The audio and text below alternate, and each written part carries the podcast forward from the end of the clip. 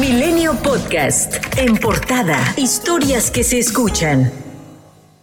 Entre el viernes y domingo pasado fueron asesinadas 239 personas en el país. Dicha cifra se ubicó como la segunda más violenta en lo que va del año, solo por detrás del primer fin de semana del 2023, en el que perdieron la vida 270 personas, de acuerdo con cifras del gobierno federal. Además, el domingo 29 de enero se ubicó como el segundo día más violento en lo que va del año, al registrar 108 homicidios dolosos. Este número se ubicó muy cerca de los 109 asesinatos que se reportaron el 7 de enero enero pasado. Zacatecas se perfila para terminar enero con la entidad federativa con la mayor tasa de homicidios por cada 100.000 habitantes, al registrar 8.1 muertes violentas, seguida por Colima con 5.2 y Baja California con 4.2 decesos. Funcionarios federales encabezaron la inauguración del Laboratorio de Identificación Humana en el Instituto Nacional de Medicina Genómica de la Secretaría de Salud. El subsecretario de Derechos Humanos, Población y Migración de la Secretaría de Gobernación, Alejandro Encinas, recalcó que hoy se da un paso importante para consolidar las capacidades institucionales del Estado mexicano y así cumplir con sus obligaciones y garantizar el derecho a la identidad de las personas desaparecidas en México. Encinas enfatizó que con este proyecto se suscribió el primer convenio de colaboración con la Universidad Médica de Innsbruck, el cual permitió la capacitación y entrenamiento de científicos mexicanos del INMEGEN en la institución austriaca y contar con los estándares más avanzados en la materia.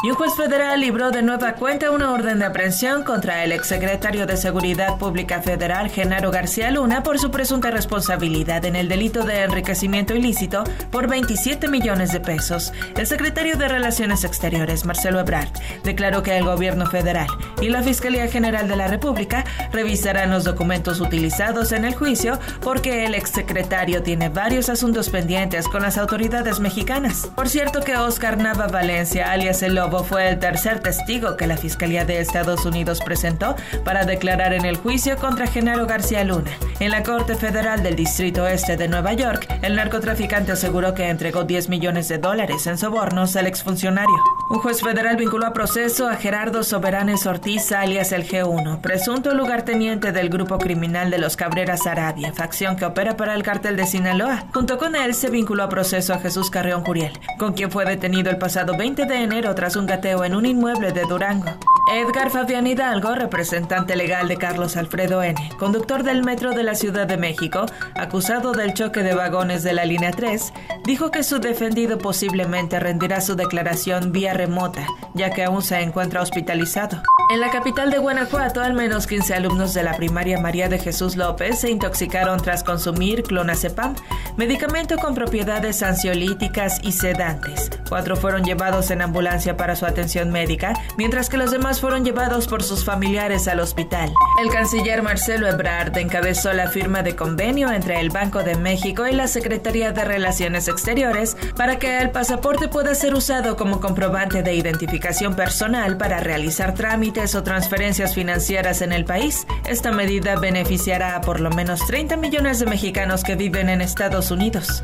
El Fondo Monetario Internacional aumentó la expectativa de crecimiento económico para México en 2023 desde 1.2 a 1.7%. Esto ante la inesperada resiliencia en la demanda interna y un crecimiento mayor a lo previsto de la economía de su principal socio comercial, Estados Unidos. Para el dato de crecimiento al cierre del 2022 y que se dará a conocer este martes, el fondo estima que México creció 3.1%, dato incluso mayor al esperado por la Secretaría de Hacienda. Para 2024, el organismo internacional espera que el país crezca 1.6%. En el inicio de la cuarta reunión plenaria del Grupo Parlamentario de Morena en la Cámara de Diputados, el coordinador de la bancada, Ignacio Mier, aseguró que en este 2023 será elegido la candidata o el candidato que será el abanderado de la cuarta transformación para la elección presidencial del 2024. Previo al inicio de las presentaciones de las corcholatas, el coordinador morenista pidió a los legisladores de la bancada a no dar muestras de apoyo o aplausos para no dar la nota.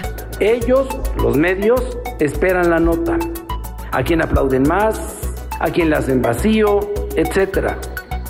Eso no puede suceder. Les garantizo, te garantizamos, secretario, dile al presidente, que en esta, en esta plenaria eso no va a suceder.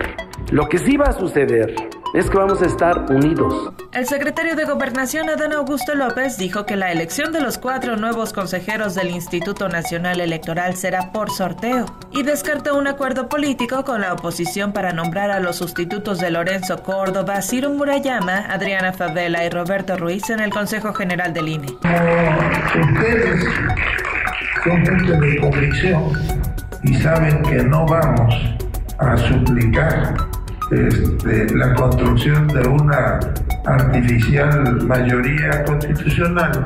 Y yo les pido que cuiden el proceso y que muchos de aquí incluso fueron por insaculación, pues así se puede y se debe elegir a los consejeros electorales. En tanto, la jefa de gobierno Claudia Sheinbaum acusó que el consejero presidente del INE, Lorenzo Córdoba, y el consejero Ciro Murayama se convirtieron en activistas de la oposición. Pues se han dedicado a ser eh, voceros de una posición, eh, dejaron de ser árbitros. Segundo, yo creo que ellos deberían informar cuánto ganan, cuántos asesores tienen, es decir, la cantidad de recursos del erario público que utilizan como consejeros electorales. El secretario de Gobernación confirmó que el diputado federal Justino Arriaga dejará el Partido Acción Nacional para cambiarse a la bancada de Morena. Esto menos de una semana de que el diputado Omar Enrique Castañeda confirmó su cambio de Morena a Movimiento Ciudadano. Por otro lado, Ricardo Mejía, precandidato del Partido del Trabajo para la gubernatura de Coahuila, denunció la expulsión de varios militantes de Morena que apoyan su precandidatura. Mejía calificó como tardío el llamado de Armando Guadiana, precandidatura de Morena a ese mismo cargo, para ir en unidad en el próximo proceso electoral. El ex subsecretario de Seguridad y Protección Ciudadana sostuvo que su precampaña va muy bien. Milenio Podcast.